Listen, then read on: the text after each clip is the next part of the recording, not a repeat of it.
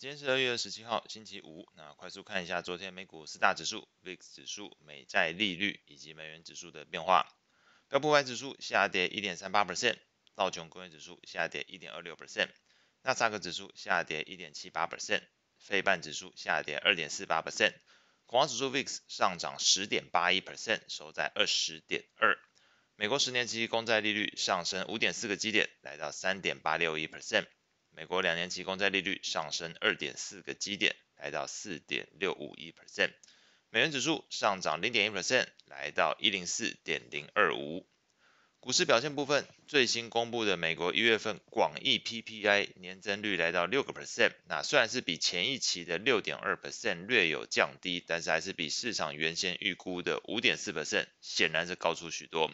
核心 PPI 年增率五点四 percent，同样呈现低于前期。高于预期的一个状态。那从月增率的角度来看，最新的 PPI 月增率是零点七 percent，除了创下近七个月以来最高的月增率之外，也比市场原先预期的零点四 percent，甚至上个月十二月份是月减零点二 percent 哦。那这一次是零点七 percent，显然明显高出了许多。那由于 PPI 往往是具有领先 CPI 的一个情况，使得数据公布之后，让大家想到的是通膨居高不下的这个担忧有再度加剧。另外呢，截至这个二月十一号当周，初领失业救济金人数是十九点四万人，市场预期是二十万人。那这部分甚至前一期是十九点六万人，最新数据十九点四，都比这个预期跟前值都来得少。那综合两项数据呈现出来的，目前呈现是这个市场劳动力市场依然吃紧，通膨增速放缓不如市场预期的一个情况，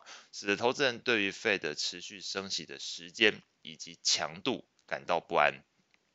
那整个市场是在升息预期以及长短天期美债利率都上涨的背景之下，昨天是呈现股债双杀的一个走势。美股四大指数全部下跌，VIX 指数大涨十 percent，回到二十之上的一个波动率。标普十一大类股全部收黑，那跌幅比较重的是非必需消费、科技以及通讯服务。防疫属性比较高的这个必需消费跟公用事业则是相对抗跌。个股消息部分，特斯拉是宣布将在美国召回超过三十六万辆的全自驾车，那股市。股价哦是顺势的拉回，并且收低五点六九 percent。那因为它的这个类股分类是在非必需消费，所以这个跌幅五点六九 percent。昨天非必需消费呃必须呃非必需消费跌幅是二点一八 percent，所以显然这个特斯拉呃帮忙推了一把，成为这个非必需消费类股里面的一个领跌者。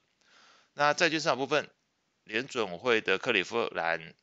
分行行长梅斯特昨天是表示，目前的 CPI 数据显示，Fed 在对抗通膨部分仍然有许多工作要做，并且认为在二月份的 FOMC 会议上，其实有充分理由去升息两码，而不是最后宣布的升息一码的一个幅度哦。那这边问个问题，那为什么你有你有这观点，没有在当初投票上做反应？啊，原因是因为梅斯特在今年是没有投票权的，所以他目前表态的表示是，只是表示说他认为是这样子。但是你如果说为什么你没有动作哦？因为他没有投票权。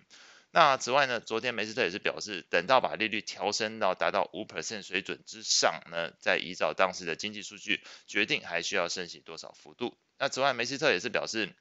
，Fed 目前面临的更大的风险。恐怕会是低估了通膨的严重程度。那这整个鹰派的发言，再加上昨天美国 PPI 数据的影响，使得昨天美债利率是走扬，那债券价格连续第二天是收跌的一个情况。在美国债券型 ETF 的价格变化上来看，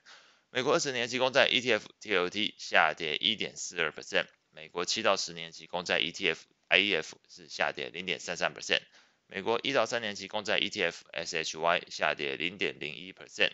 那美国投资等级债券 ETF LQD 是下跌零点八 percent，美国非投资等级债 ETF HYG 是下跌零点八 percent，所以基本上昨天都是呈现一个债券拉回、股债拉回的一个情况。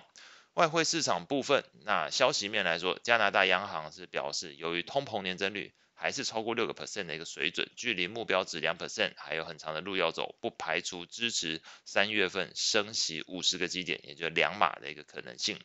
不过这整个发言出来之后呢，在昨天呈现这个市场股债双杀 VIX 飙涨的背景之下，避险情绪是主要影响的一个因子哦。所以在昨天来说，在美元指数跟日元再度成为市场资金的一个避风港。昨天这两个货币是呈现小幅上涨情况。那在汇率型 ETF 的价格变化上，美元指数 ETF UUP 昨天是上涨零点一四 percent，日元的部分 ETF FXY 是上涨零点一四 percent，其余全部下跌。稍微快速念一下：欧元下跌零点一 percent，英镑下跌零点三九 percent，澳币下跌零点三九 percent，加币下跌零点四 percent。那以上是今天所有的内容，我们下次见。